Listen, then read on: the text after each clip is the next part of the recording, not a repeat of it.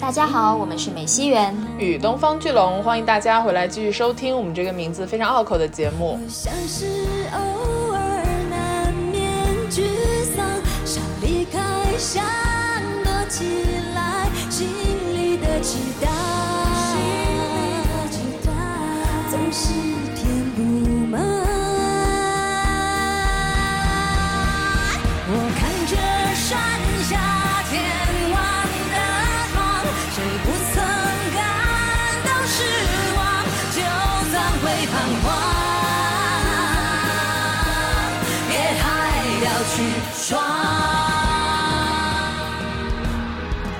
新年好呀，新年好呀！恭喜祝大大家都发财哦哦！祝大家兔年快乐！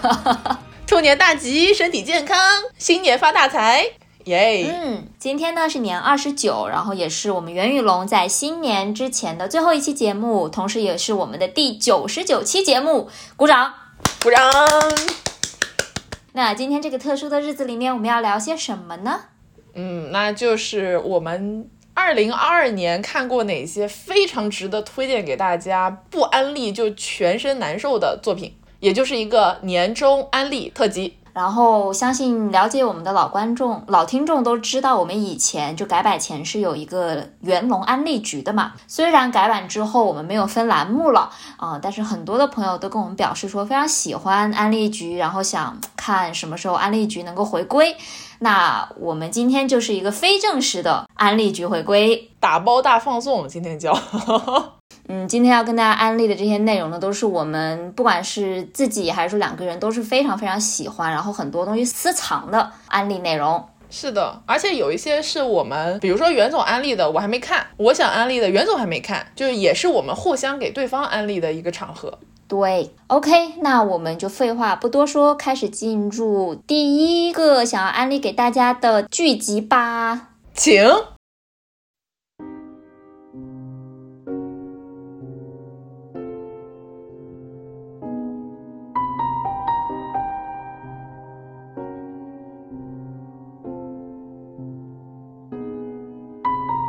这部剧呢，是我在去年看到过，真的是最好的一部电视剧，在我心目中，它是去年年初的时候上的，在 Apple TV。我说到这个的话，相信很多朋友已经猜到了，它就是《Severance》人生切割术。我对这个片子的印象就是你在狗屁工作那期的时候提到过它，对吧？对对对对对，因为他们是有很多相似之处的啊、因为《人生切割术》呢，它是一部职场惊悚剧。这个名字你一听，你就会觉得这到底是个啥？但是相信我，只要你有过工作经验，甚至是你可能没有过工作经验，但是你有接触过一些网络，接触过一些网络都能够对它产生一定的 共鸣。共鸣，嗯，在正式介绍剧情之前呢，就是特别想介绍一下它的主创，因为非常有意思。这部剧集是一个以喜剧演员为主导的电视剧，但它又是一个惊悚恐怖剧。它导演是那个名字，对不起，我忘记了，但是 你一定知道，他演那个《博物馆奇妙夜》的主角。哦哦哦，我知道，他的主演呢也都是非常有名的喜剧演员，其中那个男主是 Adam Scott。你去搜一下剧照，你就会觉得这些人很眼熟的，就在各种的那种喜剧剧集或者是 S N L 之类的地方出现过。但是他们聚在一起，你就会发现，哇，喜剧演员真的太会演恐怖剧了。这个又让我想到我们当年聊 Nope 的时候那种感觉，就是关于喜剧演员为什么这么有惊悚的创造能力，就是从表演到设定，嗯，嗯，而且他们演技真的超级好。对，先简单的介绍一下剧情吧。这部剧第一集一开始的时候是随着女主角的视线开始的，就是女主角不知道为什么晕倒在了一个办公桌上面。等她醒来之后呢，她就发现这是个完全陌生的环境。嗯，她自己穿的就是那种职业正装，这是个会议室，然后呢没有什么其他人。她想出去，然后门都是锁着的，她不知道怎么办。然后这时候呢，房间内部有一个那种电话机突然响了，而这个电话机里面传出了一个男人的声音，然后开始跟他对话，问了他几个问题，包括不限于什么呃，有些常识的问题。像是说，OK，美国有多少个州？同时又会问他你自己叫什么名字，然后会发现这个女主她叫 Haley 海莉，他完全不记得自己从哪来，或者是自己是什么名字，但是呢，他能够回答出那种常识的问题。这时候电话机里面那个男生说：“OK，那你通过测试了。”这个时候呢，我们慢慢的才知道说，哦，原来这个女主她是到了一个新的办公室、新的公司，这是她入职第一天。但是她为什么会对自己的事情什么都不记得呢？这是留下一个悬念的。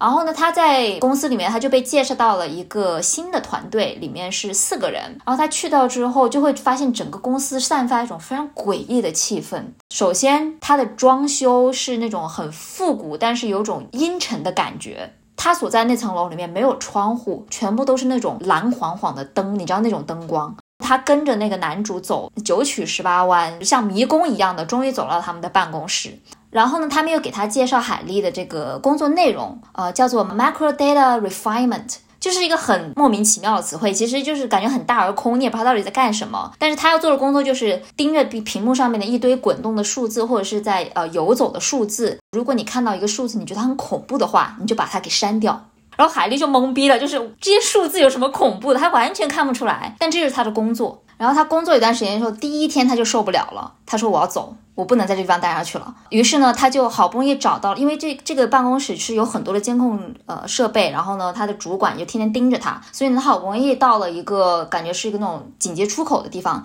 他就砰的冲的跑出去了。结果下一秒他又回到门里面，好，他说怎么回事？于是他又砰的跑了出去，结果下一秒他又回来了。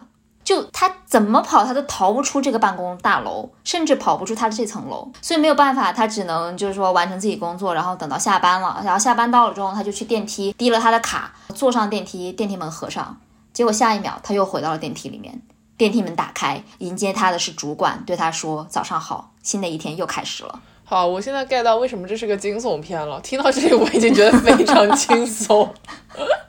对吧？就是一个你逃不出的办公场所，而且你的工作内容非常的狗屁，非常的无聊，甚至你都见不到除了你们小组以外的其他部门其他同事。嗯，OK，讲到这里的话，我觉得可能已经有朋友大概能够猜到它是一个怎样的科幻设定吧。其实就是说，在这个公司，它叫 Luminum，它发明了一种手术，一个技术，就是可以让一个人的生活和工作完全的分开来。等于说，在一天的时间里面，你在工作的时候，你的记忆就是这一块儿。然后呢，你出了公司之后，你不会记得任何关于工作的事情。然后工作中，你也不会记得任何外部的事情。等于说，你的人就直接分成了两个人格。嗯，在这个剧里面叫做 Innie 和 Ollie。Innie 就是就是小内和小外。哎，对，嗯。呃，所以这个故事就是在这样的一个让你觉得非常反乌托邦的设定下展开的。慢慢的，你会发现女主和男主以及他们的小组四个人都逐渐的对这个系统产生了一定的怀疑和反叛精神，他们就决定要想办法一起逃出去。嗯，那是啊，这个环境还不逃跑，哦，太吓人了。但幸好就是他们小组四个人还都愿意一起逃出去。你想想看，那种你一个人竭力逃跑，但其他三个人都在拖你后腿的那种场景。哦，一开始海莉就是这样的，就是她因为她是新人嘛，其他三个人都已经在这里面工作了很长时间了。嗯，其中有一个叫 Irving 的，他在这里工作了大概可能有一辈子，也没有一辈子那么长，但起码有十年吧。所以呢，一开始海莉表达出这种想要逃跑的这个呃态度的时候，他小组其他人要么就是对他的这种对自由的渴望漠不关心，要么像 Irvin 那种的，他就是非常死忠对这个公司死心塌地的这种员工呢，就会带他去 参观一个像是有点像那种党支部的地方。那是什么地方？就是那里面有有公司创始人的蜡像，然后呢回想着他们的一些名人名言，然后带他去参观，就是他们过去的一些辉煌事迹什么的，然后给他灌输一些思想，啊，就是试图用那种集体主义的辉煌唤醒他现在对于自由的一些渺小的渴望，不是唤醒，遏制，遏制，嗯。对，是的，对，所以说到这里，其实这个有会不会有点想到像一九八四，或者是像我们之前聊的乌反乌托邦三部曲的那种感觉？所以它是有那种反乌托邦色彩的，我觉得。嗯。然后海莉是个非常非常有意思的女主角，因为她真的是非常的勇敢、果断。坚定，就他一直想办法逃跑，别人都阻止他，或者都劝他说你没有用的，他们都试过逃跑，都跑不出去。但是海莉坚持的尝试，他甚至选择结束自己的生命。就他好不容易找了一个办法，直接在电梯里面上吊了。哦，结果醒来，他又回来了，就是真的很绝望那一刻。他都觉得自己要死了，结果下一秒睁开眼睛，他又见了他的主管那种伪善的微笑，对他说：“早上好呀。”哦，好吓人啊！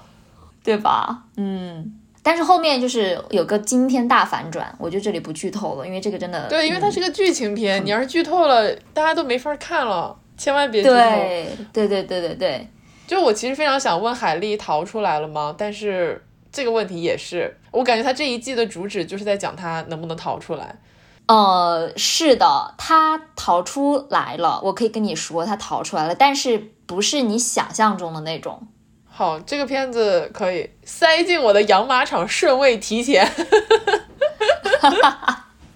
可以吧？对，而且这部剧里面每个角色塑造都很好，都有自己的人物弧光，然后他们演技都非常非常的在线。刚才说的是女主嘛，但其实书面上这部剧的主人公是是个男的，是那个男主，哦，叫做 Mark，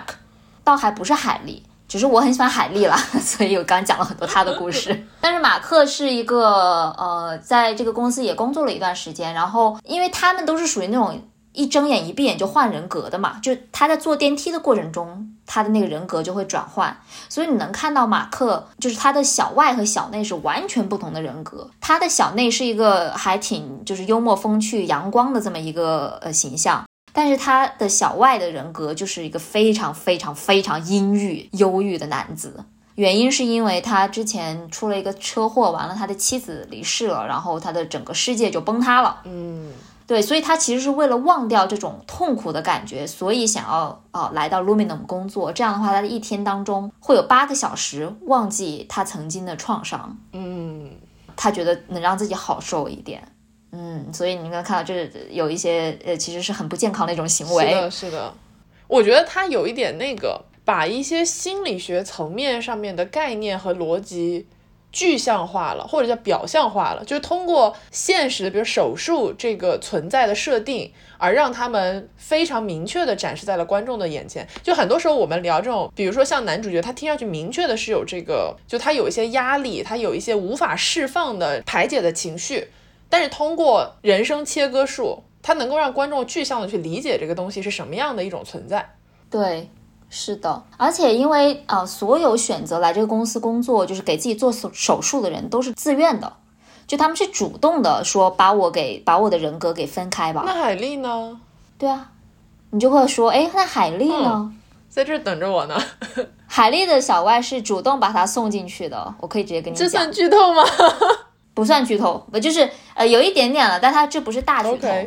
因为是这样，在公司里面，小内和小外是完全不能够有任何的联系的。但是海莉就是以自杀为要挟，好不容易争取到了给小外就自己的外部人格发一盘录像带，然后在这个录像带里面，海莉就深切的就是陈述了自己在这个公司里面多么的痛苦，然后说你不能奴役我，我是一个自由的灵魂，我们一定要逃出去。因为他一直觉得人的性格是不会变的嘛，所以海莉这么渴望自由的一个人，他相信他的外部人格能够理解他，然后帮助他逃出去。结果他收到了一个小外给他发的这个录像带，就录像带里面就是他本人，就外面的那个人格对他说：“你不要想了，你就是关在这里，你一辈子只能在这里，我是绝对不会让你出去的。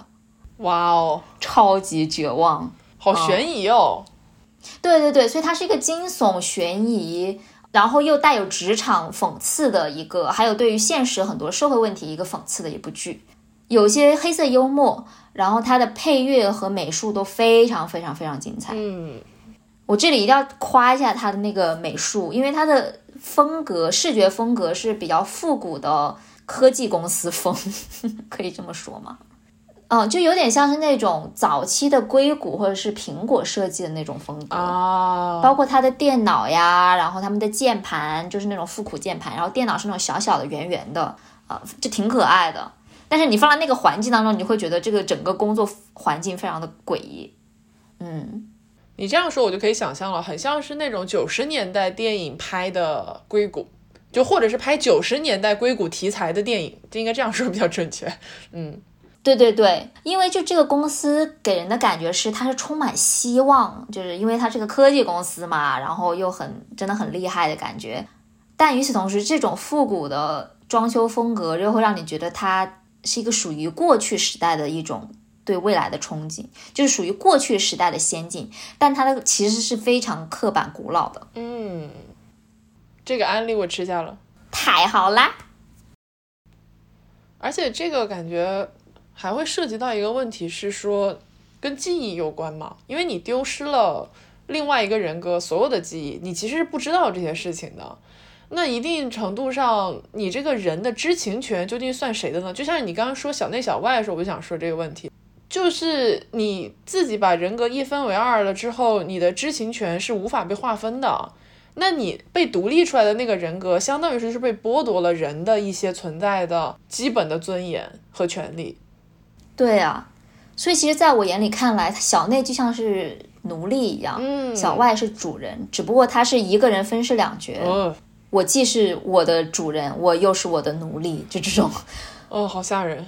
而且其实这种你刚刚说那个点，我觉得很好啊、关于像 Humans 啊、Westworld 这种，它很大，就是它是一个很大的科幻片，它有个很大的世界观设定，有一个很大的技术进步，然后这个就表现在说出现人工智能，或者说是人对于自我存在的这个定义有一个很大的反思。但这种很大的科幻片，你可能看的时候觉得哇，它好酷炫，但你的代入感不会这么强。但像 Severance 这种，它是一个很小的点，但它因为小的非常精准，它掐住了我们的七寸，是每个人在日常生活中都会觉得哦，嗯，好怪的这种地方，所以我觉得反而会很有共鸣。而且说到共鸣感，我提一个最简单的例子，就是关于失忆的。你有做过肠镜吗？我没有啊、t h a n k God。我做过肠镜，然后呢，就是被打了麻药，因为我在那之前从来没有用过麻药，那种感觉很恐怖。醒来的时候什么都不记得，就是前一秒我还躺在床上，我还清楚的记得说，哦，打了麻药，我没有什么感觉耶。下一秒我就从病床上面就是睁眼，已经到另外一个完全不同的环境，而且别人告诉我说已经过了一个多小时了，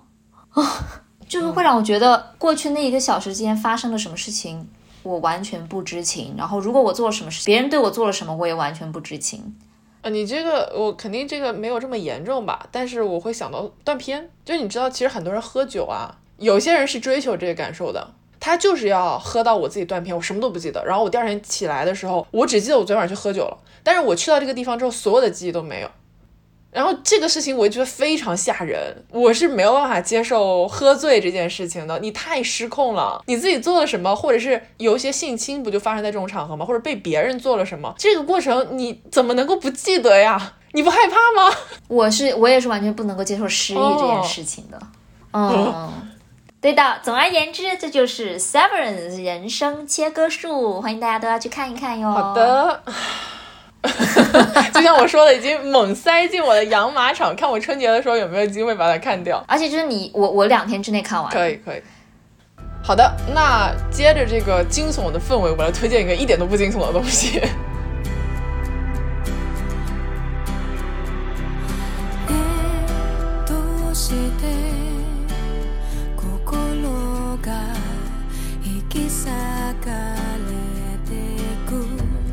我要推荐的是一本书，而且这本书是很多人都已经推荐过，并且我给他的最强推荐语就是：如果2022年要选出一本唯一一本值得看的书，那就毫无疑问是它。这就是我们大名鼎鼎的《始于极限：女性主义往复书简》。这本书呢，很多人知道它是因为上野千鹤子老师，但是它比较特别的是，这是一个上野千鹤子和铃木良美的书信对谈合集。对这本书真的太有名了，就哪怕你没看过，你一定在播客里面或者是在公众号里面接触过。是的，我先说我的第一印象吧，因为我在知道这本书的时候就知道啊，OK，上野千鹤子老师那必然是一个要值得看的书，但是我其实没有对他抱非常大的期待，而是有一种那就是一个。普通的女性主义书籍嘛，我能从中获得多大的触动呢？其实我不确定。但是当我看完这本书之后，我就有一种这个书谁不给他打十分，谁都有问题。谁能不看这本书？二零二二年，所有人都必须看一下，好吗？对。那上野千鹤子老师呢？我们在过往的非常多期节目里面疯狂在 cue 他。我觉得任何一个聊女性主义话题，尤其是在东亚语境下面聊这个话题的啊、呃朋友，都不可能不认识他。他基本上是奠定了这个东亚女性主义大旗的一个非常重要的学者。呃，上野千鹤子老师呢，我也是看到这本书的时候才意识到，其实他以他是一九四八年生人，今年哦，已经七十五岁了。他比我们的国家都要大耶。因为我对他的印象可能还停留在他是一个五六十岁的这个状态，但是你想到他已经是一个七十多岁的人了，就觉得哇哦，那个心态是完全不一样的嘛。所以他在这本书里面展现的状态，可能跟我们之前看像他的《艳女》啊，呃，从零开始的女性主义，或者是父权制与资本主义这些书里面的状态是不太一样的。因为之前那些书还是比较学术，注重的是传递观点、传递思考，但这本书它更多的是以一个女性长辈的角色在与一个女性后辈对谈。那么与她对谈的这位女性后辈呢，铃木良美，她其实在日本是一个非常有名的女性。她有名的点在于什么呢？她一九八三年生人，那今年是正好四十岁。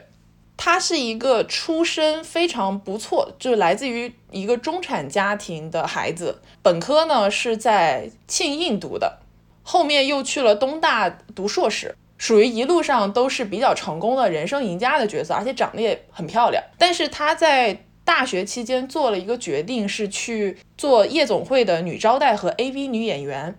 并且在她硕士的时期，以这个为主题，她的 AV AV 女优的从业者身份写了一个相关的出版物，在日本社会获得了非常大的反响，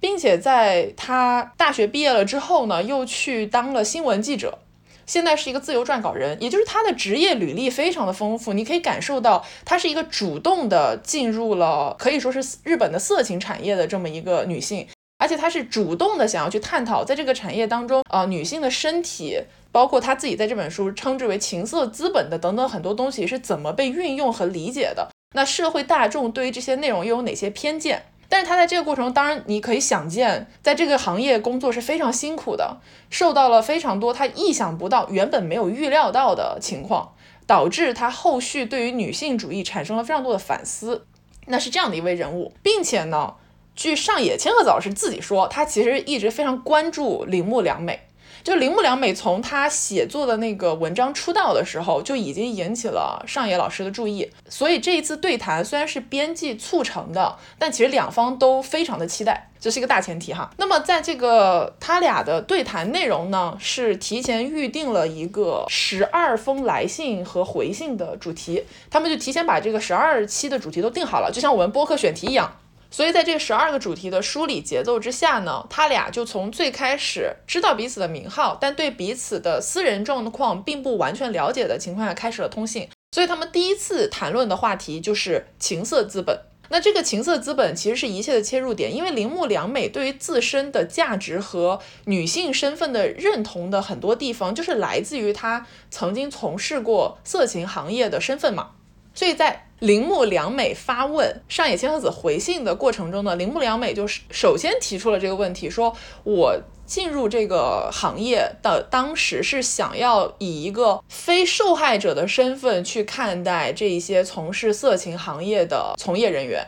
就是说，他们除了被剥削、被社会大众认为是没有的选择才进入这个行业之外，是不是还有一些重新看待他们的角度和立场？而这一点是他认为只有通过自我投身这个行业才能够得出判断的一件事情。所以他这个里面提出了非常多关于女性的身体。啊、是不是存在一种女性利用自己的，就是所谓在结构弱势的情况下存在的为数不多的打引号的优势资源来为自己谋取利益的情况，然后要如何看待这样的行为，就把自己的身体、自己的美貌外形作为一个资本等等这样的行为，呃，那么这是一开始的第一封信嘛？你从这封信的时候，你就能明显感觉到铃木良美发问的内容是我们比较关注女性主义的群体在日常生活中会经常遇到，并且去反思，而且很难得出结论的内容。你就有一点那种感觉是，它代替我们大家很多人问出了我们共同的心声，嘴替。然后在上野千鹤子的回信当中，他就被痛批了，因为上野千鹤子老师的回信非常的犀利，就作为一开始的第一封信，他毫不留情面的可以说指出了铃木良美自欺欺人的部分，也就是当年他写的那一篇文章，虽然是在讲 AV 女优从业者，但是他其实并不是以自我的身份去写的，他是一个旁观者视角去写的，虽然那是他自己亲身体验的事情。也就是说，上野千鹤子指出，铃木良美最大的问题是她不愿意当一个弱者，她不愿意去示弱，她没有办法接受身为弱者身份的自己，所以哪怕是在宣称自己要进行诸如此类的学术探讨和身份探究之前，她已经把自己摆放到了一个可以说带有一定精英主义女性色彩的位置上面去，而且在这里，他。上野千鹤子提出了一个点，是说，如果你连面对自己的痛苦都没有办法的话，那你如何去理解他人？大概是这样的一个逻辑。然后从这个地方开始，你就会发现，哦，就是我的嘴替帮我问完问题，然后我的人生导师给了我答案，你知道吗？那种心情。对，然后紧接着，因为上野老师也非常犀利嘛，他就去接着发问了一些关于铃木良美人生经历的问题，比如说。嗯，你投身于色情行业，是不是跟你的家庭关系有一定的原因？你的母女关系怎么样？有没有可能是因为你的母亲是特定性格的人，导致了你做出了一些特定的选择？然后他的这些问题其实非常的私人化，但是考虑到他们俩这一个非常私人通信的形式在进行，我觉得也非常好理解。所以铃木良美也在回信当中承认说。对，他是有一些跟母亲无法解开的渊源在里面。就他的母亲是个典型的精英主义的女性，然后他的母亲是最最厌恶这种靠出卖色相赚取利益的人女人。他的母亲是那种会把自己放在一个位置，说我跟其他那些家庭主妇不一样的同时，又非常的能干，就是对于自己的强势女性身份的认可非常的强烈。导致了铃木良美做的人生非常大的一件叛逆，就是她想要去从事这种她母亲认为是堕落的行业，等等等等，就她的母女关系在这本书里面得到了一个非常淋漓尽致的体现。所以在她母亲去世了之后，铃木良美也就自然而然的离开了夜世界，因为她就突然之间没有了从事这件事情的动力。嗯，对。然后接下来就是上野千鹤子。对于他的这一些呃私人的家庭关系啦，啊，他是如何成长的？他的母亲作为一个非常聪明的女性，又如何影响了女儿？等等这些角度去呃梳理了铃木良美的很多困惑。那在接下来的过程中呢，他们就聊了，包括并不限于性关系，就你如何看待把性和爱分开这件事情。你如何看待婚姻制度？婚姻制度真的能够给当代的年轻人进行一个保障吗？如果大家都心知肚明婚姻其实并不靠谱的话，为什么还有这么多人头破血流的想要进入婚姻？然后包括你如何看待你职场上的自我和私人生活中的自我？那如果婚姻制度并不能保障你的情感需求的话，女性友谊可以吗？等等这些问题，就是我刚刚说的，我们每个人都想问，每个人都想听到上野千鹤子的回复，然后上野千鹤子都给了回复。那么随着话题进入到这个部分呢，其实他们俩已经每封信都很长嘛，通过书信建建立了比较私人的感情连接，就除了学术探讨之外，是有一些女性长辈对女性后辈的教诲在里面的，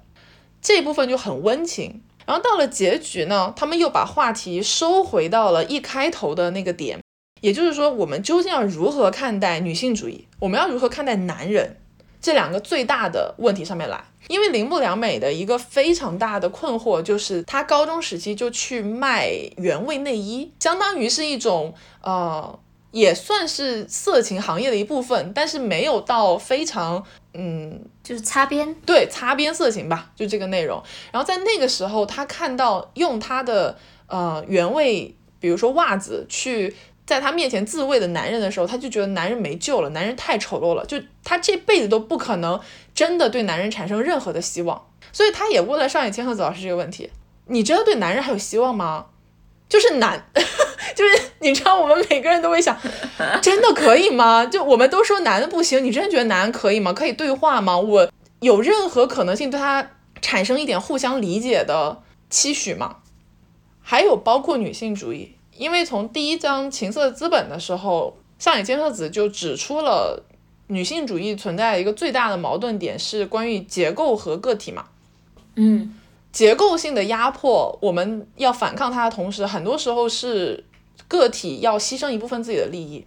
而个体在追求很多个人利益的时候，很多时候是会损呃损害到这个结构的，或者会加固这个结构的剥削性。就很简单的例子，我们日常会聊到什么关于彩礼这个问题。那彩礼这件事情，从个体角度来讲，很多经济欠发达的地区，它就是一个保障女性能够有经济独立的前提。那但是这个本身是不是一种金钱交易、明码标价呢？它也是。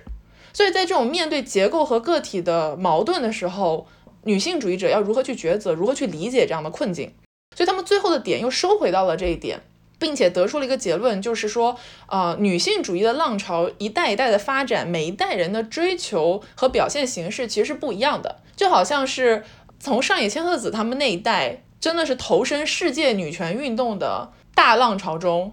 也改变了，甚至重新塑造了很多日本。对于如何看待女性主义的这样存在，但是后面一代就变成了后女性主义、后女权主义，也就是他们认为高呼自己是女权、高呼自己是女性主义是一件不好的事情，是定义你不是一个受欢迎的女性的事情，是会让很多人质疑说你现在看着挺平等了，你还争取什么的这样的一个时代。这也是呃铃木良美所成长的一个时代。但是现在这一代用着互联网，呃，在互联网上通过各种 tag。支持女权运动啊、反性侵等等这些行为的新一代的女性主义，又是以一种更加可以说自由、激进的方式在追求这些权利。所以，它这一代一代的变化，是一代又一代人对于结构和个体追求的调整和平衡。嗯，所以听下来其实也没有一个明确答案，并没有，它并不是一个教科书，就是直接告诉你你应该怎么做或者不该怎么做，而只是可能会激发你的一些想法。对这个，按照我们在狗屁工作那一期的时候聊的，就是说这本书并不是给你提供一个解决方案，它没有解决方案，它对是一个人提出问题，另外一个人在力所能及的范围内对他的问题予以解答的同时，提出更多的问题，是这样一个循环往复的过程。但就像是上野老师自己在这个书里面说的，女性主义是不可能统一意见的，因为它就是一个所有人都在自由的表达和发声的一个过程。统一的意见反而就代表着这种主义的活力的一个衰败。哎，我有个问题，就从这本书里面，你能看得出来他们两代人之间的不同，或者是有甚至说有没有鸿沟这件事？嗯，这个真的非常有，因为他们聊了很多关于代际变化的问题。比如铃木良美，其实我们是比较能够理解她的很多视角的。就在我自己看来啊，因为我们出生在，因为我们毕竟是一代人，对对，她八零后，我们九零后嘛，差不多是一代人。我们都出生在一个女性主义已经争取到了一部分权益的年代。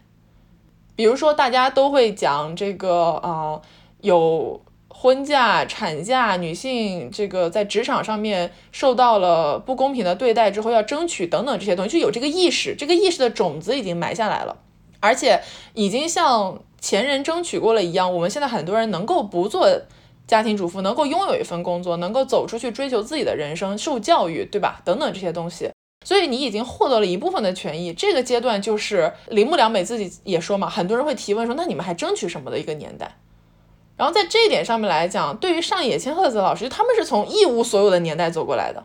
他已经活得够久，知道这些一代又一代的追求是会不停的消亡又增长，消亡又增长的。这是我们之前讲愤怒那期的时候也讲了嘛。但我觉得这个的确也是分人，就哪怕是上野千鹤子老师那一代的人里面，有非常多的女性会觉得，OK，我们已经就是我们现在生活已经很好了，你们这帮小孩儿已经有很多的女性痊愈了，没有必要再再怎么样。嗯，我个人感受是，更多的就我们身边的女性长辈，还是希望能够维持原本的，就是传统的父权那一套。就哪怕她可能在生活中经济非常独立，然后呢，甚至可能是家里的顶梁柱，就真的是赚钱的那个人，或者是她的事业非常非常的成功。但是你要是问她一些关于女性，就是我们现在可能会遇到了一些女性困境的时候，她们仍然会觉得。哦，你要结婚，你要生小孩，你要找一个好男人，才能够就是安稳的度过这一生，就不要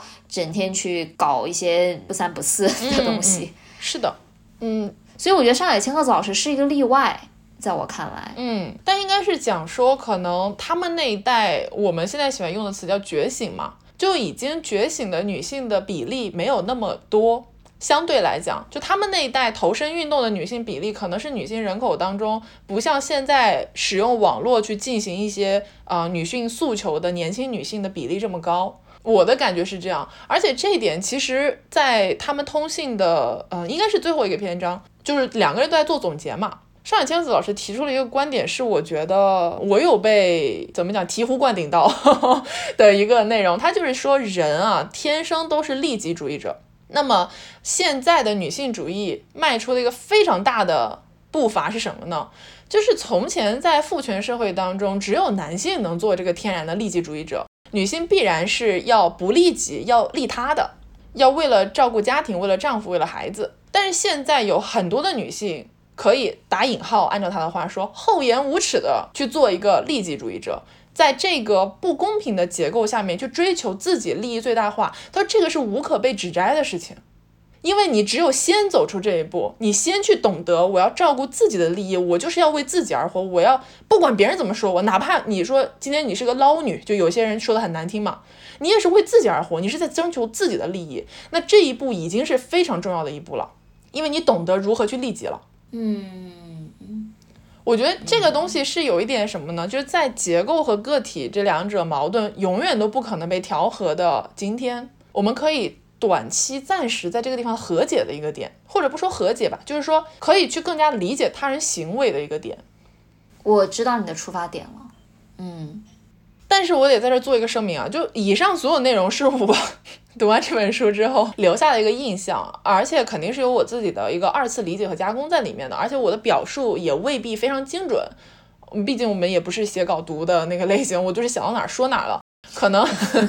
对有一些地方表述的不是非常准确，还有可能跟原文是有一定出入的，这都有可能。所以我觉得，呃，如果听到这里觉得这些内容都感兴趣的话，还是大家应该去读一下原文，可能甚至都会跟我得出不一样的理解。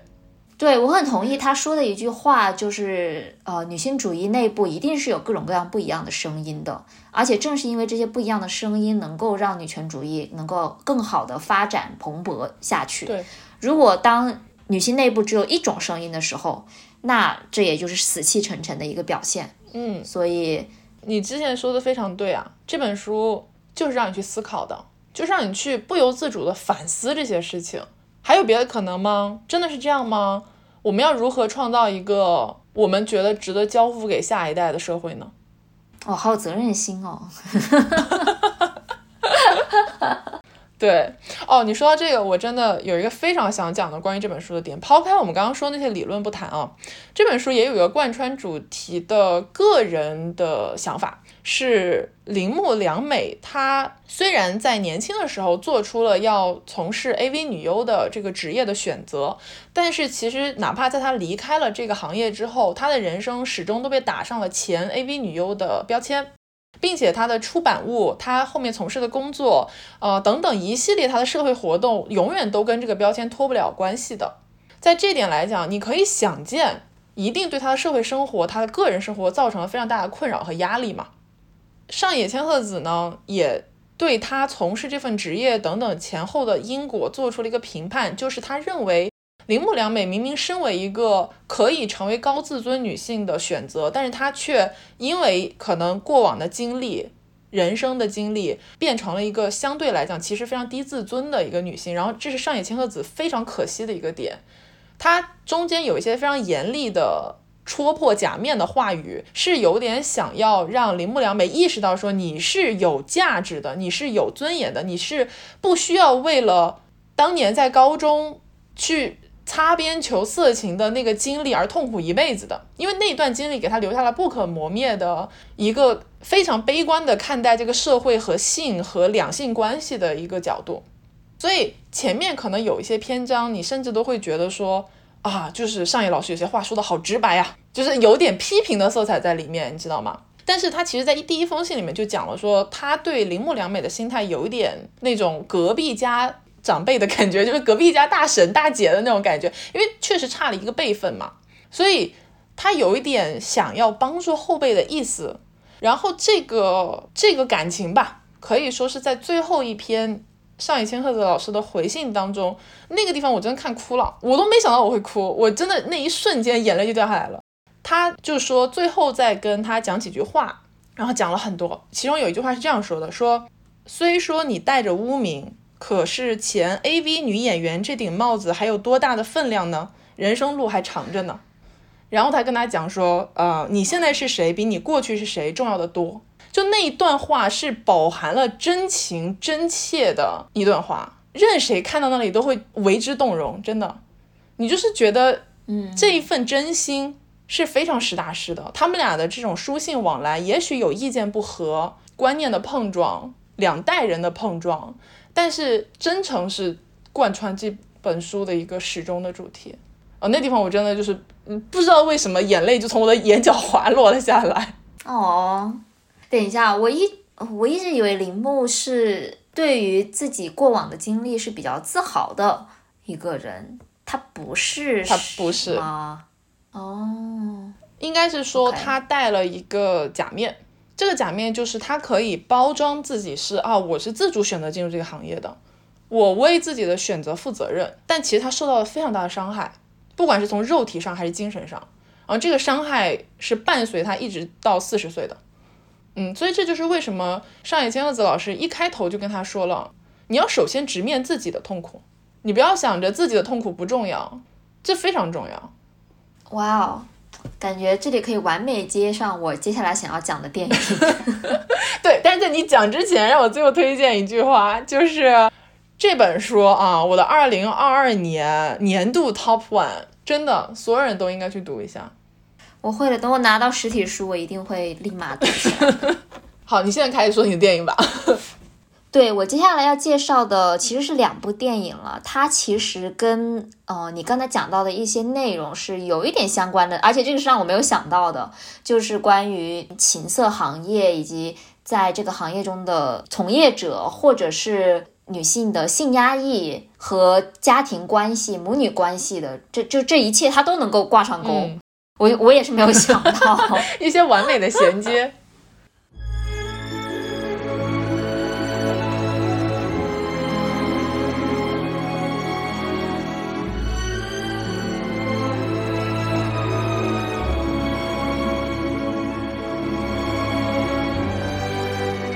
我要讲的两部电影，一部是恐怖片，另外一部呢是属于人物刻画类型的，是那个恐怖片的前传。我刚刚以为你要说一部是恐怖片，另外一部它还是恐怖片。它虽然看起来像恐怖片，但它其实不是恐怖片对我今天要对大家郑重推荐的，呃，其实蛮蛮小众的两部片子，它其实是一个三部曲里面的头两部，分别叫做第一部是 X，就是字母叉 X，第二部是 Pearl 珍珠，嗯它之所以是个三部曲呢，是因为它其中有人物和故事线是连贯的。我就按照它电影上映的顺序来讲吧。第一部《X》，它是一个实打实的小众恐怖片。它的设定呢是在八十年代，讲的是在色情行业刚刚兴起，就在美国兴起的时候，啊有这么一群年轻男女决定大干一场，拍一部震惊全球的色情艺术片。哇，我好有抱负啊！对，然后女主角呢，也就是啊、我们 Mia Goth，我待会儿可以详细地介绍一下这位女演员。Mia Goth 饰演的女生叫做 Maxine，然后她跟她的男朋友我忘了名字，反正就是所谓这部片的一个呃制片人吧，跟着她一块儿，还有整个剧组，其实也就是几个人一起租了一个就是那种中部的大的农场里面的一个小木屋，然后他们到了之后呢，就是你知道，因为有他有着非常远大的抱负，所以呢，他们就开始拍片了。呃，Maxine 是一个什么样的人呢？她长得非常可爱，但是有一股阴郁的气质。她是非常非常非常渴望成为大明星的，而她的这个男朋友呢，也觉得她很有潜力，就是有点造星的这个意思。哦、b y the way，他们那个摄影小组里面有一个女生是一个前妻非常非常乖、非常虔诚的一个教徒，她是被她的男朋友拉过来做片场小工的，但她其实一开始是很瞧不起他们要拍的这个色情片的东西。但是呢，在接触的过程中，她慢慢的被他们给说服了，就说啊，其实色情片是一个非常伟大的一种事业，就是它是既能够创新，然后又能够有艺术感，然后又能够给大家不仅是给演员带来愉悦，也能够给观众带来愉悦的一种非常伟大的东西。然后你知道这个演员是谁吗？谁呀、就是前段时间大热的《Wednesday》星期三里面的那个女主哦 Jenna Ortega。所以这是电影里面一条重要的线，然后另外一条非常重要的线，当然就是恐怖线啦。他们这群人到了这个农场之后呢，农场的那个主人是，呃，我们一开始见到他的男主人是个老头。这个老头见他们第一面就直接拿着枪对着他们开始上膛，说你们是谁？为什么要到这里来？呃，那个女主的男朋友跟她解释了一下，说哦，我之前给你打过电话，我们想要在这里住一段时间，当然没有告诉他们他们要拍色情片这个事情啦，就只是说他们要来旅游。这个男主人说 OK，那好吧，我带你们去。你能看出来他是个有非常有戒备心，感觉很难搞的一个老头。但是最让人恐怖的是，Maxine 发现有一双眼睛一直从这个主人楼的二楼盯着他看。我们后来会发现说，那个其实是这个农场的女主人啊，一位老太太。这个老太太是一切恐怖的源泉。嗯，我这里就先就反正就是剧透了吧，因为这个不剧透没法讲。等于说是这个老太太其实是看上了 Maxine，或者换句话说是她在 Maxine 身上看到了曾经的自己，而且她从 Maxine 和这帮年轻男女身上找到了过往的激情。哦，就是他会站在他们小木屋门外偷窥他们拍片，然后甚至在看他们拍片的时候呢，把对方幻想成了自己的脸庞。哎呀，好 sick，对对，那个时候我还是觉得，哦，这个老太太好可怜，就是很明显就是她的一生都代入了，就是感觉很压抑。然后呢，有一个片段是讲说，她跟她的丈夫，也就是那个老头，表达了一些想要亲密关系的一个意愿，结果老头婉转的拒绝了。那个老太太就非常的难受，所以她才去偷窥了他们。完了，在半夜就他们拍完片休息之后，因为吵架吧还是怎么的，其中有个男的就跑出来了，准备开车走，结果就被那个老太太给制止住了。老太太呢就开始对着这个年轻的男子献殷勤，有点像是。但是这个男的呢，当然就觉得不愿意做这种事情嘛，然后他就想走，然后结果老太太就抄起旁边的一个那种锄头，啊，好了，狠狠的砸了下去。我懂了。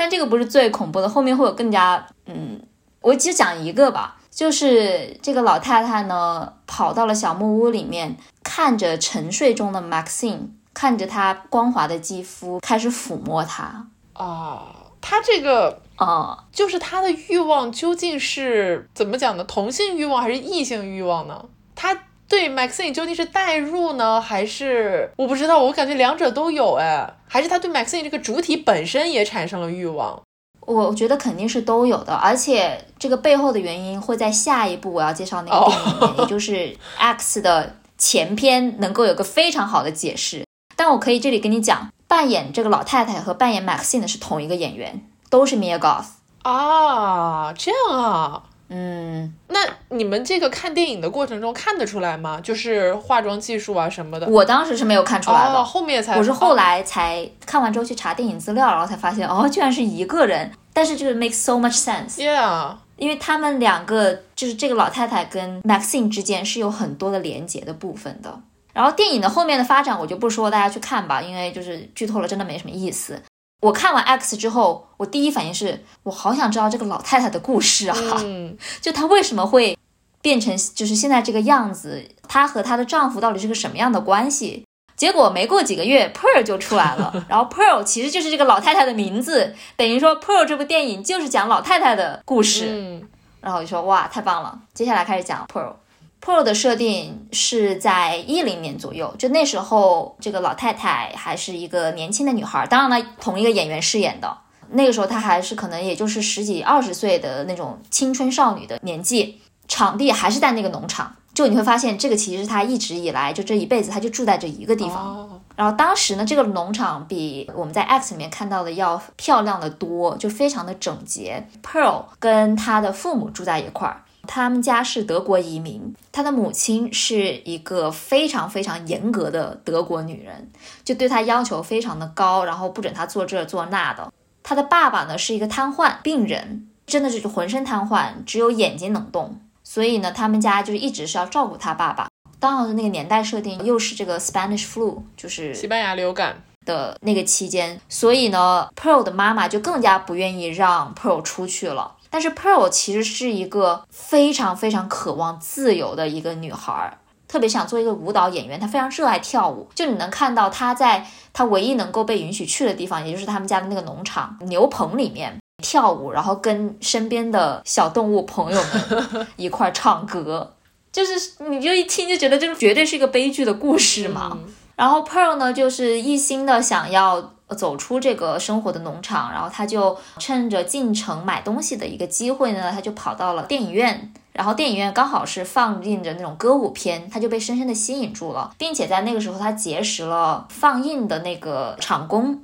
当时放映场工还是蛮蛮厉害、有技术含量的一个职业嘛，然后这个小工长得也很帅，所以呢，他当然就是对这个人产生了好感。然后非常开心的，他就回家的路上路过了一片大的叫什么麦田，你知道麦田里面有那种稻草人吗？所以他就兴致勃勃地爬上去，把稻草人接了下来，然后开始跟他跳舞，在田野中跳舞，并且最后就是拥吻。哦，所以 Pearl 就是从小就性压抑嘛。嗯嗯。但反正就是这个故事，就是讲他在这种特别特别压抑的一个环境下，他是怎么样一步一步的走向你知道杀人狂魔之路，就是我们在 X 里面看到的那个样子。对哦，还有一点很重要的是，他不仅是家庭父母给他的压力很大，社会环境给他的压抑很重之外，她其实那时候已经结婚了，但是她的丈夫也就是 Howard，就是我们在 X 的里面的那个老头，呃，去参军了，因为那时候是一战时期嘛。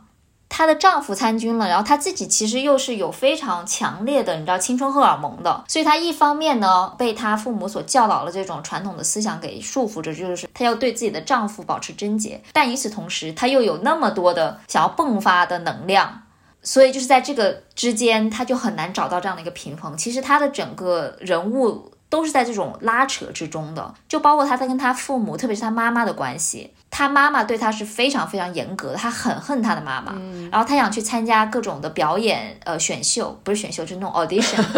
或者是一些这种能够让他追寻梦想的一些事情的时候，他母亲是完全制止他的，甚至不会让 Pearl 穿上好看的裙子，就他只能够穿，你知道在农场里面工作那种牛仔服啊，我懂。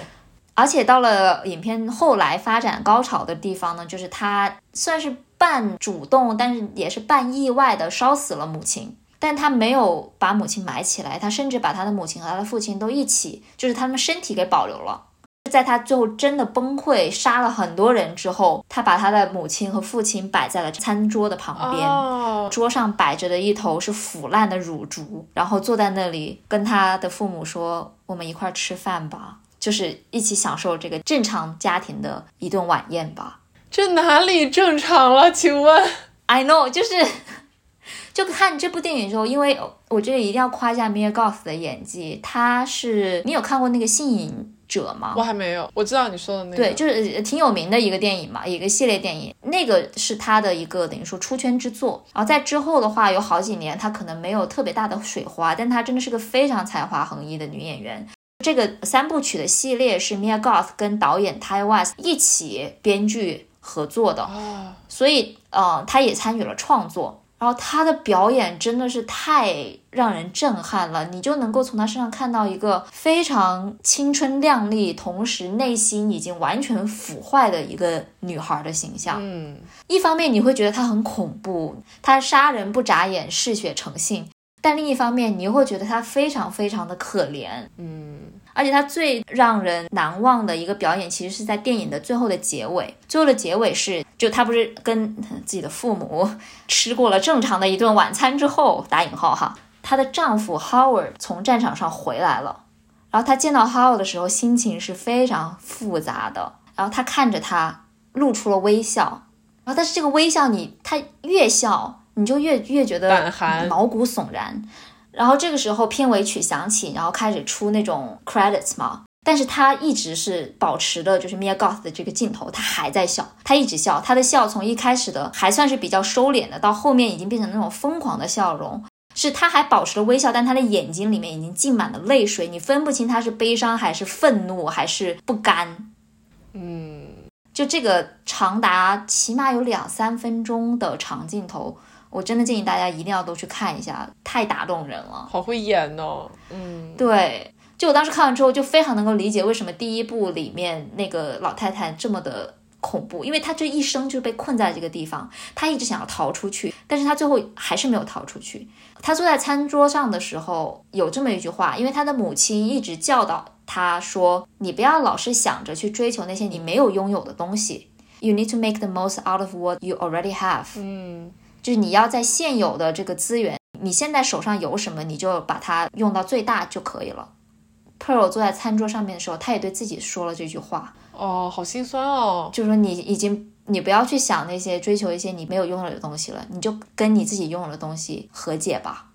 然后在这个时候，Howard 又回来了，所以他那个扭曲的笑容背后的含义，大家可以去品一品。嗯，你这个中间啊，让我有一点想到 callback 回《始于极限》，他们里面讨论了一个话题，就是关于过去的人们，可能过去长达几千年，没有人想要去探究母女关系，所有人都只想探究父子关系。希腊神话、古代的传说都在讲父与子之间是如何互相影响、塑造、产生矛盾、和解、身份认同等等这些。但是母亲和女儿其实从来没有人关心过，直到最近的几百年，开始有人意识到说，哦，原来母亲的性格是会极大程度上的影响到女儿对于自身价值、尊严等等一系列问题的理解。然后我觉得《Pearl》这个电影应该就是一个一定程度上关于母女的关系，关于一个女孩是如何认知自我的、如何变化的这么一个探讨。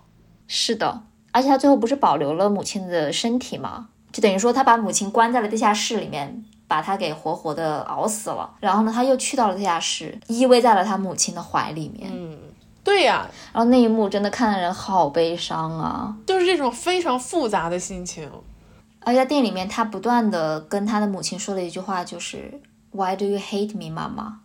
就是他母亲对他的这种严厉的或者是压抑他的行为，会让我想到在《X》里面那个老太太对于 Maxine 的这种心理。他当时就一方面在 Maxine 身上看到了年轻的自己，另一方面他又觉得他的所作所为是不符合自己的价值观的。就他觉得 Maxine 他们拍色情片就是乱伦嘛，在他眼中就是这几个男年轻男女搞来搞去，他又觉得这个是很违背你知道传统道德的。但他自己内心又同时是渴望这种东西的，所以是个非常非常矛盾扭曲的一个心理。这也是为什么他在 X 里面对于 Maxine 有这么强烈的执着的感觉。对，然后这个三部曲我是非常期待它的最后一部，也就是第三部。第三部的名字就叫 Maxine，然后因为哦 Maxine 的拼写里面不是有个 X 吗？Maxine 电影的名字里面是有三个 X 的，就是刚好又对应了它是第三部这样子。OK，应该明年就能上了。它这个拍片上映速度真的很快。嗯，那很好啊，就是等续续集不用等这么久，不用那种抓心挠肺。对，是的。It's just like a burning torch in a storm, like a little flower bloom in a home. OK，我觉得你刚刚说到，包括我们说到这个母女关系啊 等等，哦、探讨女性性压抑的这种主题的电影哈，其实是一个非常好的我们现在这个时代越来越重视样本的表现。就是我们发现需要有这种故事，需要有人去探讨这种题材、这种主题，对吧？啊，那我接下来顺理成章的啊，接着袁总刚刚讲的要安利的这本书呢，其实也是一个非常好的提供样本的书籍。这本书呢叫做《开场女性学者访谈》，你听这个名字就知道，它讲的就是好学术哦。哎它其实没有那么学术，它是一个呃《新京报》采访女性学者的访谈合集，也是一个合集的册子。在这个里面呢，为什么他们想要做这个选题的一个重要原因，就是如果我问你，你知道哪些女性学者？你是不是会有一种啊，让我想一想？其实一下子说不出来那么多，对吧？就来来去去，大家就只能想到这种 特别有名的大学者。但是其实我们的社会当中是有很多杰出的女性学者的，她们可能从事的是不同的行业，在不同的领域里面有所建树。但是很多人并不了解她们，并不知道她们究竟在做些什么事情。所以呢，这就是为什么他们想要做这个女性学者访谈。他们对十一位女性学者进行了访谈，这十一位中九位是中国的学者，有两位是外国的学者。这外国的两位呢，一位是美国的性别研究学者，叫做呃霍克希尔德，还有一位就是我们刚刚大书特书的上野千鹤子。除了这两位之外呢，其他的都是中国学者，其中我们比较熟悉或了解，或者很多人觉得听过大名的，就是戴锦华。啊，但是除了戴锦华之外呢，可能其他的一些学者是属于啊，我好像真的不了解他是谁，我也不知道他是做什么的。那这本书就是带你走进他们的世界，在这些访谈当中呢，记者都会非常巧妙又精准的切入到他们为什么会走上现在的学术道路这个问题，也就是说他们的人生中发生过哪些比较重要的事情，影响了他们成为现在这样的人。他们为什么选择在现在自己的领域深耕？比如说，有一些学者是专攻性别领域的，或者是哪怕他并非专攻性别领域，但是他在自己的领域里面，比如说新闻学，他会格外的着重侧重点在性别这一块儿。但是也有一些学者呢，是比较倾向于说啊，我要用一个更加去性别化的眼光去看待我自己的这个学术领域。那么是什么促使了他们做出这种可能不太一样的选择，或者是什么决定了他们视角的不同？这就是这本书的一个点。而我觉得读这本书一个非常有意思的是什么呢？他把这种女性学者啊，一方面可以说这个听上去有点负面，但其实有点这个意思，就是去除了他们的光环。没有让他让我们觉得学者这两个字，其实平时离我们很远嘛。你感觉学者好像是哦，很学究、很高深、很难以靠近的那一群人。但这本书有一点像是说，我来告诉你们，他们其实都是在自己的人生中努力的女性。然后他们跟其他女性虽然有很多不同，但其实没有那么多不同，因为他们也是就经历了很多的故事。因为他们也是跟其他人一样，非学者的人一样，经历了非常多的困惑和反思，然后在这样的困惑和反思当中，慢慢的走到了现在的位置，有点像是通过这样的访谈，其实每个人的篇章可能就几十页，不是特别长，但是呢，能迅速拉近我们作为读者跟这个可能之前并不那么了解的学者之间的距离，你有种亲切感，你就是觉得啊，比如说像戴锦华那个篇章，你会觉得戴锦华。之前我只知道他是一个很有名的学者，但我不知道他是一个这么亲切的人，并且呢，我觉得它里面有一些呃很有趣的点，在于它毕竟是一个由中国的媒体进行采访的这样的一个合集嘛。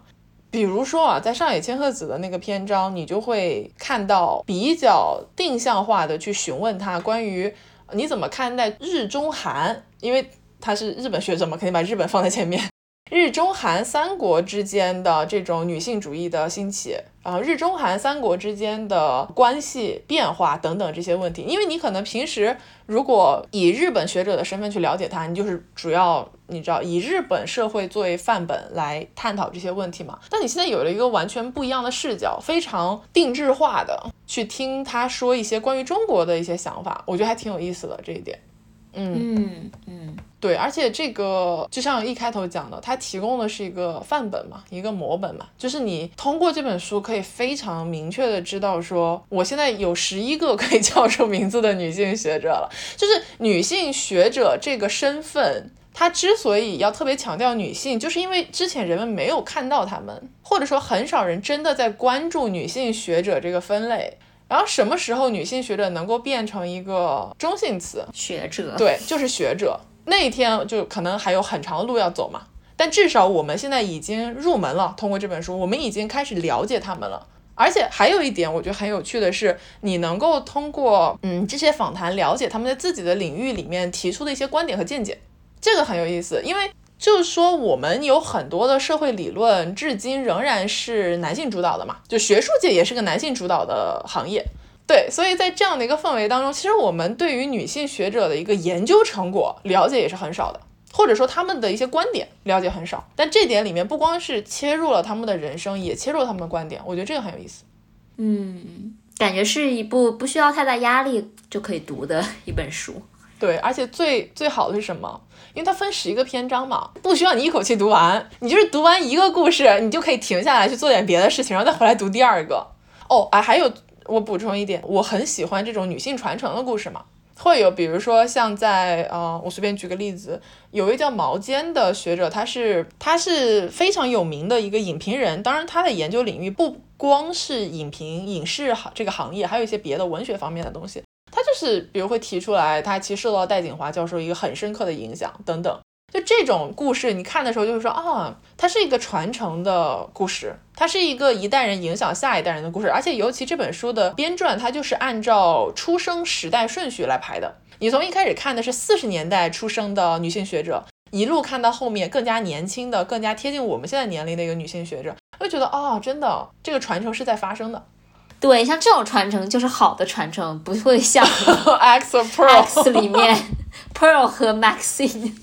但他们其实也是某种意义上的传承。当然是各种意义上的传承啊！听你说的这个对，，只不过听上去非常惊悚就是了。就是嗯一种 psychopath 的传承。对，那正好呢，这个也可以接到我想今天推荐的第三本书，也是一个在年末这段时间非常有名气的一本书，叫做《他们和他们》啊，两个他都是女女字旁的他。他们和他们这本书呢，跟开场一样，是一个合集编撰的书籍。是由人物杂志专门有一个女性专栏嘛，就是写女性主义报道的。那这个女性报道的一个合集内容，也就是一些真实女性的真实故事，她们和她们的故事，简单就这样理解。那她们和她们呢？我觉得这本书必须开场要讲的一个故事呢，是啊、呃非常有名的一个故事。呃，曾经啊，中国在九十年代后期有一个节目叫做《半边天》，这个节目是中国就是第一个真正意义上的女性主义电视节目，就是聚焦女性话题、讲女性故事的。因为“半边天”这个名字你就能听得出来嘛。那半边天的当时在电视上的播出呢，其实改变了很多人的一生，对很多人产生了性别启蒙的作用，包括半边天的整个创作团队。当中有很多男性嘛，其实自己也在这个过程中增长了非常多性别意识的觉醒。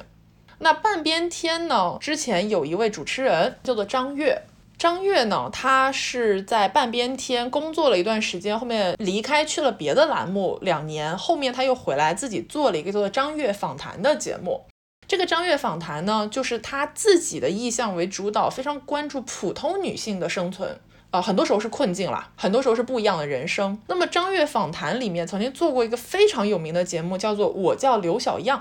这位刘小样呢，是一位生活在关中平原深处农村的普通的中年女性。她乍一看跟其他女性并没有什么特别的地方，没有受过太多的教育，但是呢，她始终心里有个地方觉得不对，这个生活不是我要过的生活，我不想要这样的生活，所以她就非常喜欢看电视，因为电视可以带她去看到不一样的生活，外面的世界，城市的世界嘛。她在看电视的时候呢，那个年代的半边天啊、张悦访谈都还是写信投稿。就是你知道，观众写信寄过去，如果采用了的话，就会联系你，对吧？刘小样呢，就坚持给张悦写信，写信了很多次之后呢，他信中有一句话，当时引起了半边天节目组的一个非常大的共鸣和震撼，他们立刻决定要联系刘小样做一期他专门的节目。这句话是这样写的。它的前情提要是说，大家都觉得农民啊，尤其是女人啊，就是应该做你知道家务活、带孩子，一辈子在农村里面嘛，你就别有什么别的想法了。但是刘小样说，我不接受这个，他说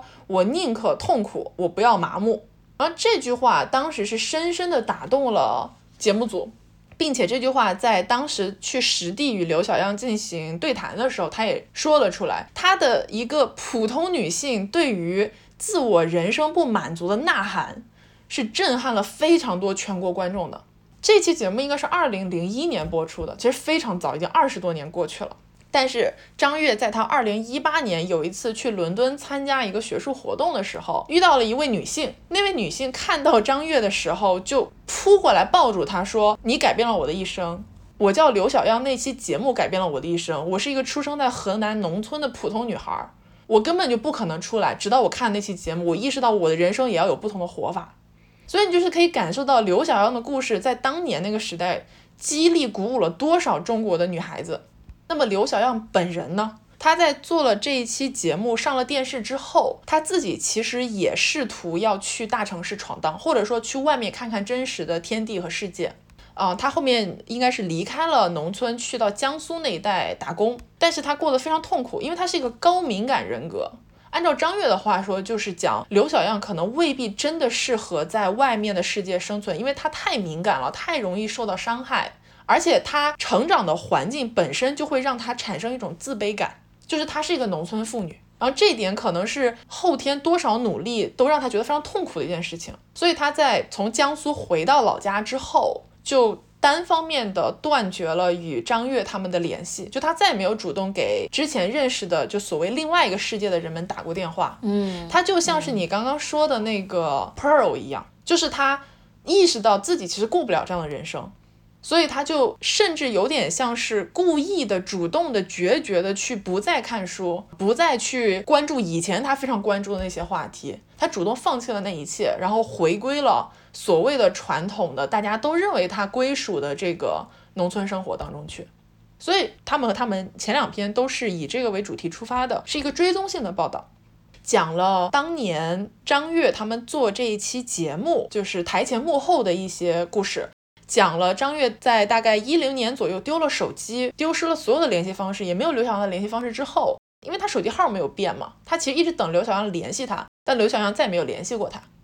讲了刘小样从这期节目播出之后的大概接下来二十年，其实很长时间都消隐于人们的踪迹当中。很多人在问刘小样还在吗？他过得怎么样？他好吗？但是没有人知道他真的过得怎么样。直到人物后面又联系到他进行了采访，所以它是一个时间跨度非常长的一个人物追踪报道。而你读的时候，从张玉的角度出发，从刘小样的角度出发。从被刘翔鼓舞到的千千万万的其他人的角度出发，从当年做这期节目的艰难，到我们现在社会的反思等等很多角度，你会觉得非常被触动到，因为它是一个真实的故事。我宁可痛苦，不要麻木。你想，就是什么样的呐喊？然后他最后的结局，也不说最后的结局吧，就他现在的生活又是怎么样的一种选择？所有这些东西是会一定让你深思的。对。而且它是真实的故事，就真实的力量是最强大的。而且这个里面有一个关于张悦她本人为什么想要关注普通女性生存境况的一个自述的部分。然后这个自述里面这段非常打动到我，是她，你知道做电视其实也挺成功的，但是她自己始终觉得自己没有真实的生活。所以他就觉得我做这些主持好像全是走流水线工业化的提问，我自己其实没有被打动到，我也不知道做这事情有什么意义。他后来有一次去深圳，来深圳找他的一位朋友，他在深圳火车站上女厕所，在女厕所的时候，他被震惊了，因为那个时候女厕所还很简陋嘛，就是木门，然后里面是蹲坑，你知道也不是特别干净，但是那个木门的背后写满了字。张悦从来没有看到过这样的场景，他写的是什么字呢？深圳，我爱你，你给了我梦想；深圳，我恨你，你夺去了我的灵魂。今天晚上我没地儿可去，妈妈，我该怎么办？就全都是来深圳追梦的普通的女孩子，因为她写在女厕所里面嘛，女孩子留下来的感想，留下来的呐喊。然后那一个瞬间，他就意识到说他是要讲普通人的故事的，嗯，然后他就觉得自己抓住了某一种非常重要的核心，然后这一段非常打动我。所以这本书里这个书名的“他们”和“他们”分别指的是谁呢？记者和普通人吗？哎，你这问题问得非常好，因为这个书的封面写了这样一句话：这是一些女性的故事，由另一些女性书写，他们和他们。哎呀，我真的是太厉害了你好聪明啊！因为人物的这个专栏有很多，就专门在这个专栏供稿的记者，应该也是在人物工作了非常多年的专业记者。这本书里面主要刊登的是三位记者的作品。一位是安小庆，一位是林松果，还有一位是李斐然。啊，这三位记者稿件就是按照主题划分的嘛，一二三三个部分。啊，刚刚说的我叫刘小样相关的两篇稿子都是第一位记者安小庆所撰写的。哦，这个我就可以顺利的接到下一个部分，因为他还写了另外一篇文章。然后这篇文章其实这本是我最喜欢的一篇文章。因为他写的是龙丹妮，我看过，我觉得我哎是你看过？就是开头讲的是龙丹妮在《明日之子》第四季的录制现场，因为中间有选手逃跑知霸路，所以他拎着酒瓶子就出去了。这个经典的桥段，哇，这本书很新哎，那篇文章我记得是不久前在公众号上看的。二一年那篇文章是二一年刊登的，然后不久前已经是两年前了。对然后这本书是二二年出版的。嗯嗯嗯嗯，呃，龙丹妮这篇文章，我为什么觉得很有意思？是因为他虽然作为一个中国娱乐行业的响当当的人物，也有非常多关于他的江湖传说流传出来，但是人物的这篇稿子是从一个非常个人化的角度去切入他的。他探讨的不是呃龙丹妮他做的综艺选秀对这个行业有多大的影响这种行业层面，而是龙丹妮这个人，他为什么会孜孜不倦的一直在为中国的选秀，他甚至是中国选秀的教母嘛，他开创了这个东西，并且时至今日仍然在为他输送新鲜的血液。他为什么选择了这个道路？他想从这个行业当中获得什么？他的转型每一次的变化。对他有哪些影响等等这些东西是非常个人化的一个书写，而就是这篇文章给他的一个主题是酒神带领众人狂欢，而他给龙丹妮的定性是他是一个酒神一样的人物，嗯，并且你看这篇文章的时候，你就非常能理解这一个点，因为他讲了我们丹妮，他从九五年开始在湖南台干活上班之后，是怎么样看准了这个社会潮流的变迁，人们的需求，就是全民参与的这种选秀，人们为什么喜欢造星？人们为什么喜欢那种镜头定格的一瞬间与自我产生的连接？也许那一个一瞬间是选手本人都没有意识到的一个特质，但是被观众捕捉到了，并且观众为了这一个瞬间可以与他共鸣。龙丹妮捕捉到了这种需求，并且在接下来的时间点里面一直在推崇这个需求。而且它里面讲了龙丹妮为什么觉得艺人是 OK 谈恋爱的，因为挖唧唧哇可以谈恋爱这个事情，这个截图到满天飞嘛。他为什么这样觉得？因为他认为任何的艺人最重要的是要有独立人格，没有独立人格的人是无法成为巨星的。创造一个巨星是一个时代时代与时代缝隙之间的产物，这个东西可遇不可求。如果你一辈子能造一个巨星，你就已经无憾了。他为什么这么追求这个东西？这种用英文来讲就是让人 thrill 的东西，让人站立。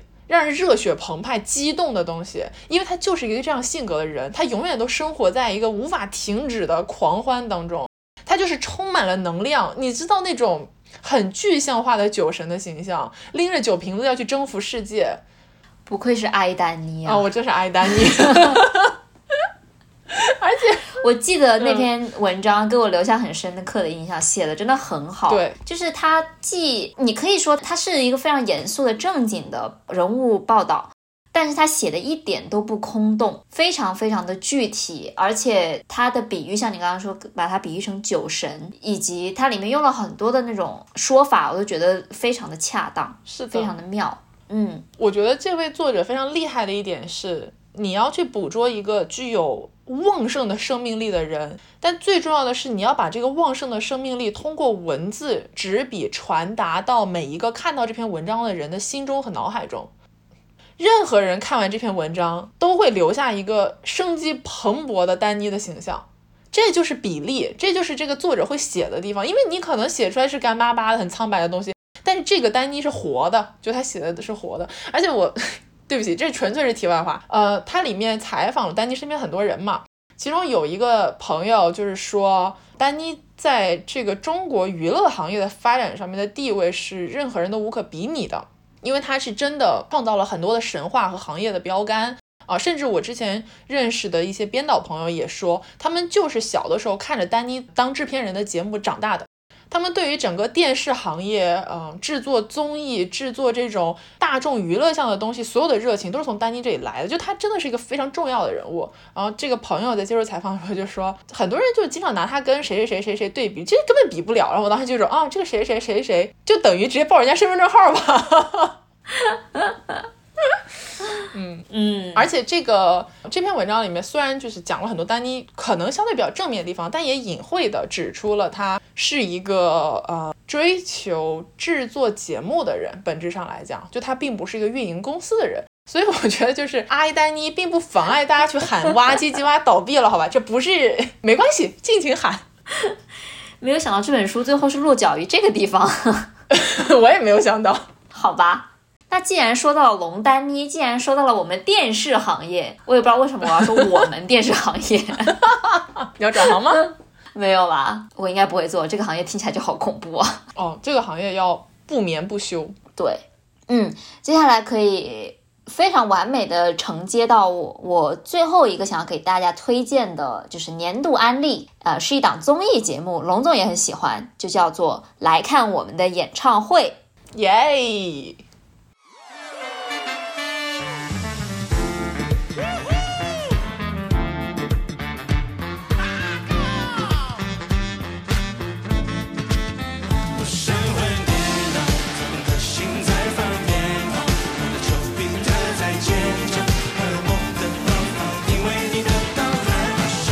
节目的幕后制作团队其实也是你知道丹妮的那个团队，他的总制作人我忘记是不是这个 title 了，反正就是背后的推手，也是节目的整个的操盘人是马浩。呃，就是我们丹妮的左膀右臂，常年跟丹妮伴随左右的二把手，非常有名。而且马浩是哇唧唧哇的实际运营人，因为丹妮很多时候不管那些具体的事儿，所以很多人都在骂马浩。这个也是，呃，他俩就是龙马精神。你听这个名字，感觉就是这就哇哦，非常的对。对对对。狂。是的，然后这个节目可能很多朋友也在公众号之类的地方看过了，听说过。它是一档新的音综，主打的就是 live 演唱会，就是全开麦，完全是现场，没有任何的假唱。然后他请到的这个参演嘉宾也是都是很有分量的，老中青三代都有，包括但不限于，比如说零七幺三啊，就这个其实是我最开始看这个节目的初衷。哦哦，这样吗？那我们初是这样的衷不一样。我是最近才开始看的，因为前几天我有个朋友给我发了零七幺三的其中几个人他们参加这个节目唱的《直到世界尽头》，也就是《灌篮高手》主题曲的中文版，然后参演的是王栎鑫、俞灏明、陆虎、陈楚生，还有张远。哇，那个 Life 给我给听燃了，就是听到我都快流泪了。嗯，真的非常非常的棒，所以我就决定说，OK，那就把那个节目补一下，因为其实之前就有听过他，就是质量非常好什么的。然后看了之后觉得的确是，除了零七幺三之外呢，还有年轻一代的有张碧晨跟小鬼，就是王林凯他们这个组合，我我也是有点没有想到 这个组合，没想到他俩会组在一起，对。对，然后还有我们龙总，boss 龙总和丹妮那个龙总的儿子 周震南，嗯，跟蔡维泽的组合，傻子与白痴乐队的主唱。对我也很震惊，就是因为别人都是认识什么十几年啦，就是再对就他俩两个月七幺三也有，对他们俩认识两个月，我就觉得哦。然后另外还有风三娘，就这个组合是我很喜欢的，因为是、对对对，戴佩妮、江美琪、周蕙，就是你会觉得哦，好像是之前那个时代的情歌女歌手那种抒情风格的，像梁静茹这一挂的。但其实他们两个，他们三个人超级超级疯癫，而且他们唱的歌都是那种特别摇滚、特别朋克的，我就觉得很可爱。嗯，而且很搞笑，他们三个。然后还有在网上就是资历更加深的话，有品冠和黄品源，以及我很震惊张信哲跟伍思凯。哦，是的，就呃，这个你们能起到这么大牌的人，真的不错。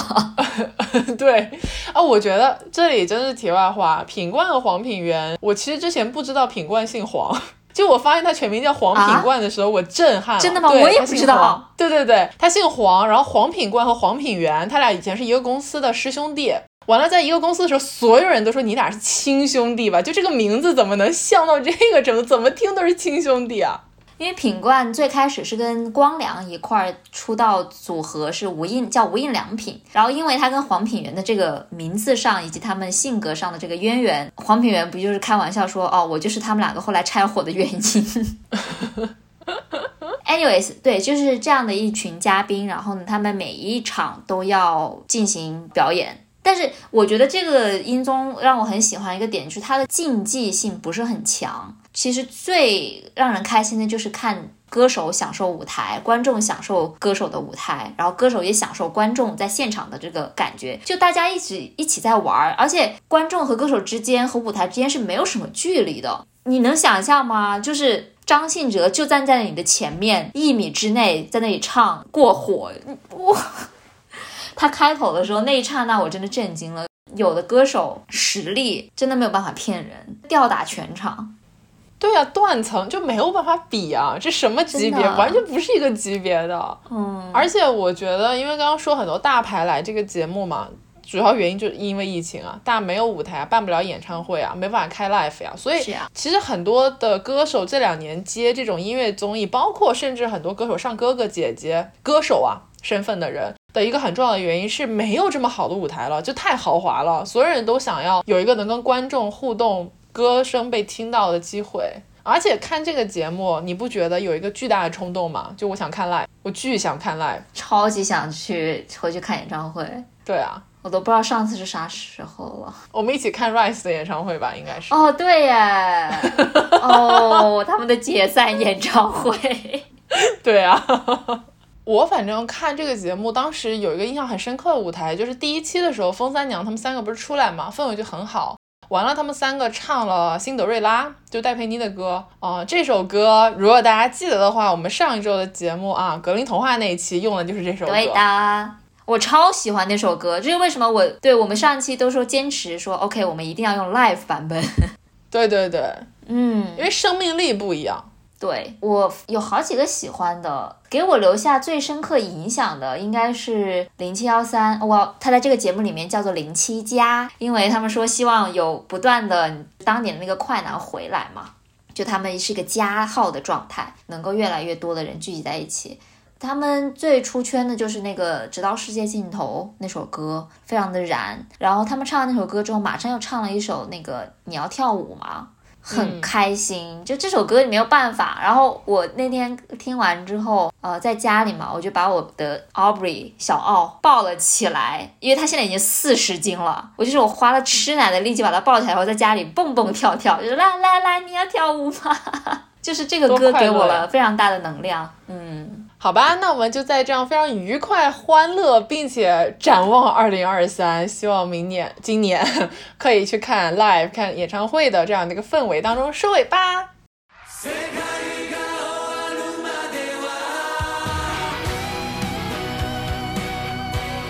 那因为要春节放假嘛，所以我们当然会休更。但是这次休更比较特殊，因为我们 休更的时间会稍微有一点点长，目前还没有定具体是多久，但应该大概也许在一个月左右吧。不要立 flag，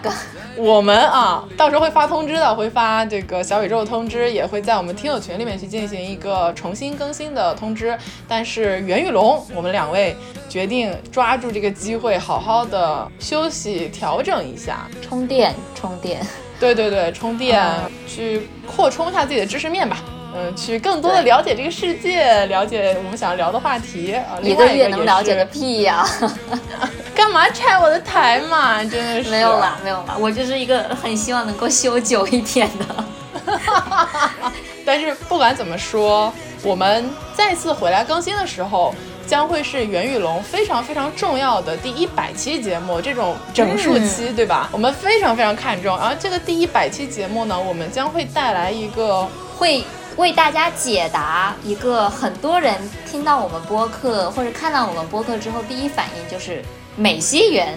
和东方巨龙是个啥？这这是生物吗？还是这他们为什么要叫这个名字呢？所以对我们就决定在一百期这个特殊的节目里面来回答这个问题，大家敬请期待哦！期待。好了，要放假了，朋友们，我好开心吗！啊！放假了，过年了，大家好好休息。还剪，把这期剪完之后就彻底的放假了。对，那就祝大家兔年大吉。嗯，新的一年身体健康，财源广进，心想事成，万事如意。大家一定要等我们回来哦，不会让你们等太久的，相信我们。好的，好的，好，拜拜，朋友们，拜拜。